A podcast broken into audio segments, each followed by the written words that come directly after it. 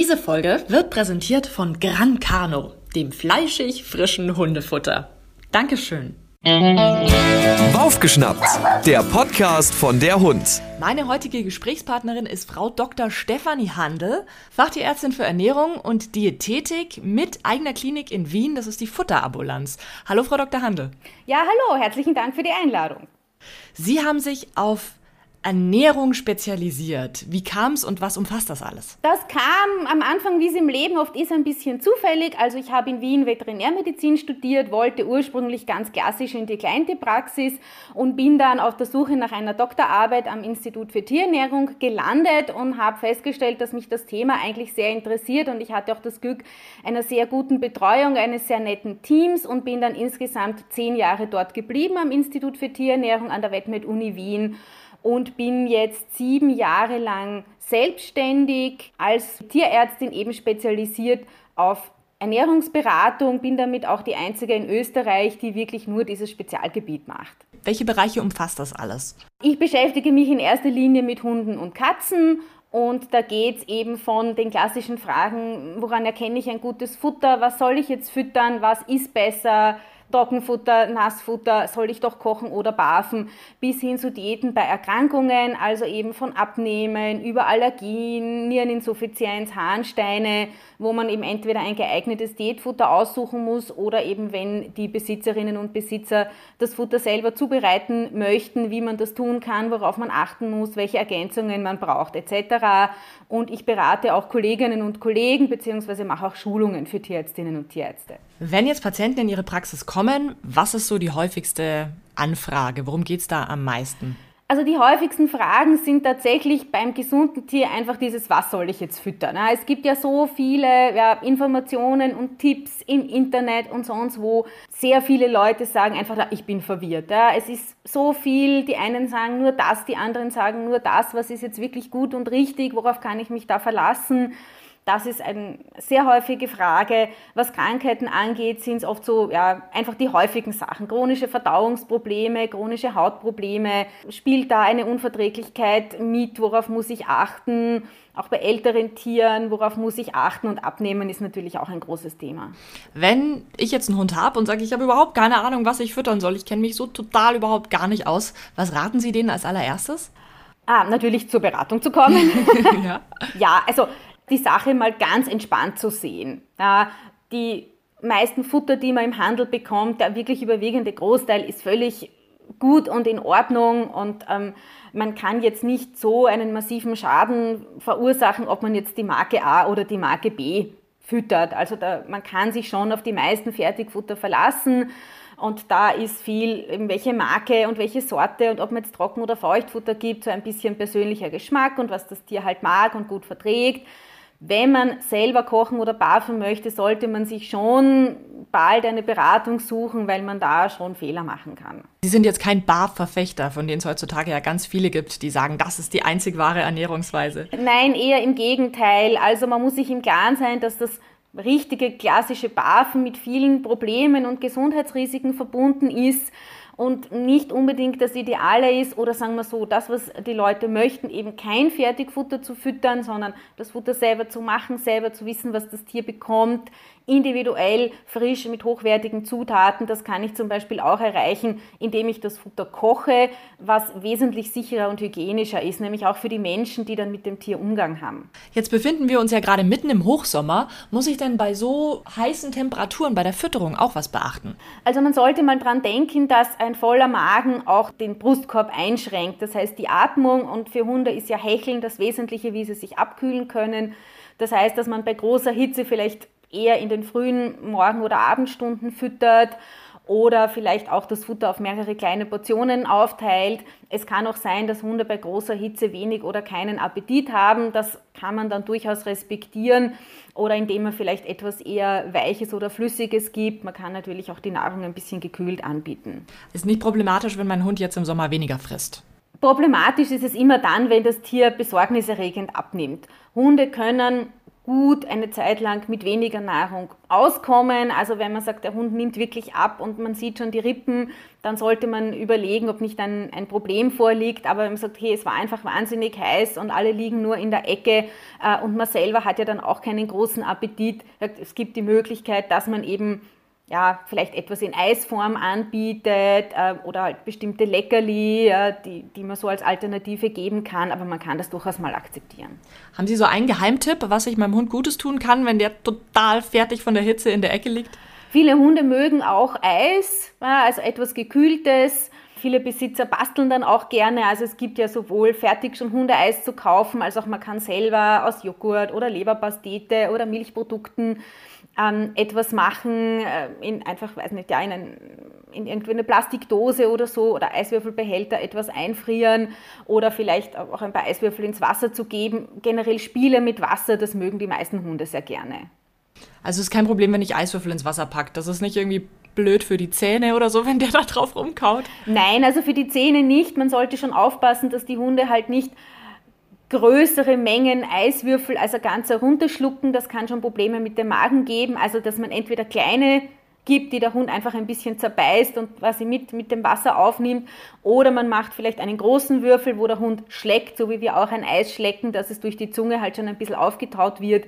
Man kann da zum Beispiel auch Leckerli oder Trockenfutter in, so einen, in so einen Eiswürfel hinein tun, dass die Hunde ein bisschen was zum Arbeiten und was zum Spielen haben. Oder man kann Leckerli in einen Wassernapf geben, dass sie das Wasser da austrinken oder drin herumplanschen müssen, damit sie da was rauskriegen. Das ist ja der nächste Punkt, dass die Hunde genug trinken im Sommer. Wie bekomme ich das hin? Grundsätzlich trinken Hunde eigentlich genug. Also man muss jetzt nicht große Sorgen haben, dass der Hund verdurstet oder nicht darauf achtet. Die Hunde haben da einen guten Instinkt, wie viel sie brauchen. Natürlich sollte man darauf achten.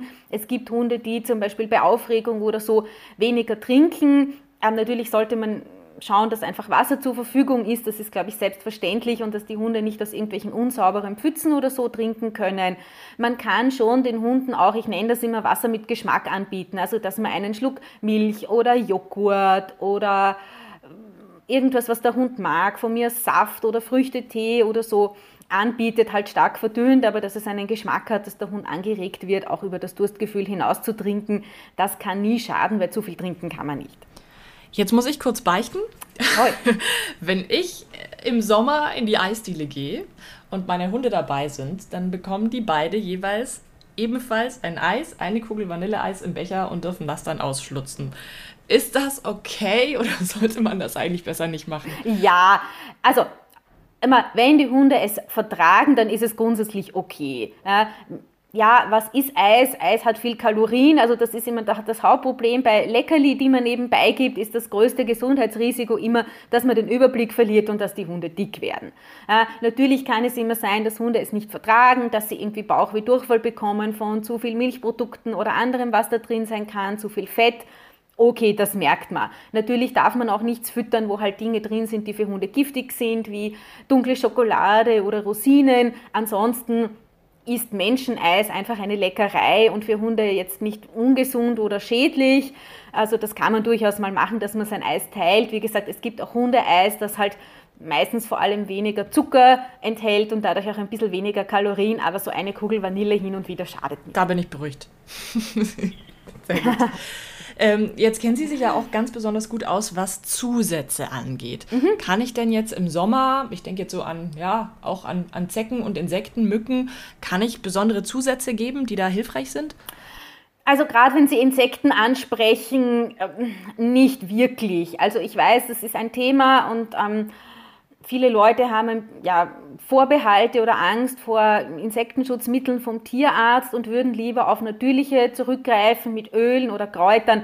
Da muss man leider sagen, dass die mit ziemlicher Sicherheit gar nichts bringen. Na, also das sind oft eben so Kräutermischungen, ähm, die Insekten abwehren sollen oder Dinge, mit denen man den Hund einschmieren soll, wie bestimmte Öle.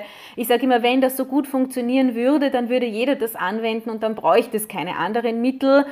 Deswegen würde ich wirklich sagen, bitte nehmen Sie wirksame Mittel vom Tierarzt. Natürlich können die Nebenwirkungen haben, aber die sind sehr gut getestet und die Nebenwirkungen sind wirklich gering. Und es gibt auch eine Auswahl an Produkten, wenn der Hund eines nicht gut verträgt, dass man auf ein anderes zurückgreifen kann. Aber das wäre schon sehr wichtig, dass man auf Insektenschutz achtet. Gerade heuer gibt es, also zumindest bei uns in Österreich, wahnsinnig viele Zecken und die können einfach gefährliche Krankheiten übertragen auf Mensch und Hund und das muss einfach nicht sein. Was kann ich denn sonst im Sommer geben? Gibt es überhaupt irgendwelche Zusätze, wo man sagen kann, die machen Sinn jetzt im Sommer? Also was es speziell im Sommer eine Rolle spielt, nicht so Dinge wie Elektrolyte, was man beim Menschen vielleicht anspricht, wenn man stark schwitzt. Ja, das spielt beim Hund ja keine Rolle, weil Hunde ja so gut wie gar nicht schwitzen. Die brauchen das nicht. Ähm, Nährstoffe wie Vitamine, Spurenelemente braucht der Hund auch nicht, wenn er ein Alleinfutter, was ja die meisten Fertigfutter sind, bekommt, wo ja alle Nährstoffe drinnen sind und drinnen sein müssen. Da braucht es nichts Zusätzliches. Auch wenn es sehr heiß ist oder wenn der Hund besonderen Sport macht, braucht man das eigentlich nicht. Äh, dann gibt es eben noch Zusätze oder korrekt sind es Ergänzungsfuttermittel, die bestimmte Funktionen haben sollen. Also bei Menschen nennt man das auch Nutraceuticals, also wo eben eine Wirkung erwartet wird, wie diese Produkte, die die Gelenke schützen sollen oder die irgendeine andere gesundheitliche Funktion haben sollen. Das braucht man im Sommer wahrscheinlich nicht wesentlich mehr als, als sonst ums Jahr. Da finde ich es immer wichtig, dass man Produkte nimmt, die eine angegebene Zusammensetzung haben, also wo man genau weiß, was ist drinnen, welche Wirkstoffe sind da drinnen, welche Dosis an Wirkstoffen ist da drinnen dass ich einfach weiß, bewege ich mich in einer Dosis, die zumindest Aussicht hat auf eine Wirkung, weil wenn es unterdosiert ist, ja, gibt man in der Regel unnötig Geld aus. Und da sind meistens Produkte aus der Apotheke oder vom Tierarzt eher zu empfehlen, weil die eben dem entsprechen und von Arzneimittelfirmen sind, als Produkte, die man so im Zoofachhandel kaufen kann. Die sind meistens sehr niedrig dosiert und werden in den meisten Fällen einfach gar nichts bringen. Also, damit es hochwertig ist, muss ich gucken, es ist hoch dosiert es kostet wahrscheinlich ein bisschen mehr. Und kann ich das irgendwie am Produkt selber noch erkennen, dass das was Gescheites ist? Ja, also es sollte wirklich auch genau draufstehen, was und wie viel drinnen ist. Also oft habe ich so Kräutermischungen, da steht halt nur eine Aufzählung von Begriffen und ich weiß nicht, wie viel Prozent oder Gramm oder so ist überhaupt von jedem drinnen. Ich schaue dann zum Beispiel, okay, ist die Menge und die Dosis, die da angegeben ist, in einem Bereich, der vielleicht schon mal in klinischen Studien untersucht wurde, ob in dem Bereich eine Wirkung ist oder es gibt Empfehlungen von Fachleuten, wie die Dosis eben sein soll pro Tag oder pro Tier, komme ich damit überhaupt hin oder ist da vielleicht nur ein Zehntel drinnen? Also ich sage, Produkte, die eben eher von Arzneimittelfirmen hergestellt sind und die man in einer Tierarztpraxis bekommt, sind meistens hochwertig. Im Zweifelsfall kann man immer seinen Tierarzt fragen, ob der irgendwas hat, was er empfiehlt. Die meisten Dinge sind halt, ja, will nicht sagen rausgeschmissenes Geld, aber wie Sie richtig sagen, wenn ich dann die fünf- oder zehnfach höhere Dosis geben muss, rentiert sich nicht, ein günstigeres Produkt zu kaufen, weil es letztendlich dann nicht günstiger ist.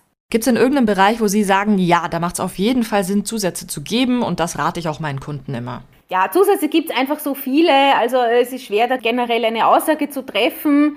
Ich möchte schon immer darauf achten, dass eine Wirkung zumindest wahrscheinlich ist. Also gibt es da eben schon klinische Studien dazu, weiß man, ob dieses Produkt in dieser Dosierung ähm, wirklich eine Wirkung hat. In vielen Fällen ist das tatsächlich nicht der Fall oder es werden einfach Dinge aus der zum Beispiel Humanmedizin, Humanernährung übernommen und dass etwas beim Mensch die und die Wirkung hat, heißt ja noch lange nicht, dass es die beim Hund auch hat. Es äh, gibt viele Beispiele, wo das nicht so ist oder sogar schädlich sein können. Ein Beispiel, wo man recht gute Wirkung gefunden hat, sind zum Beispiel die Omega-3-Fettsäuren, die äh, bei chronischen Entzündungsprozessen wie Arthrosen oder Hauterkrankungen eingesetzt werden. Also das wäre das, was man die Lachsöle oder Lachs Lachsölkapseln, die man kennt. Auch da sollte man darauf achten, dass man eine gute Qualität gibt, ähm, die eben einen hohen Anteil an diesen ungesättigten Omega-3-Fettsäuren hat, die ja letztendlich die Wirkung ausmachen. Also das ist etwas, das ich schon immer wieder empfehle. Frau Dr. Handel, ich schließe mit Ihren Worten vom Anfang, man soll sich nicht verrückt machen und im Zweifel eine professionelle Beratung suchen. ja, genau, das sind gute Worte. Vielen lieben Dank, das hat sehr viel Spaß gemacht und war wirklich sehr, sehr informativ. Gern geschehen, gerne. Hör mal wieder rein. Das war Baufgeschnappt, der Podcast von der Hund.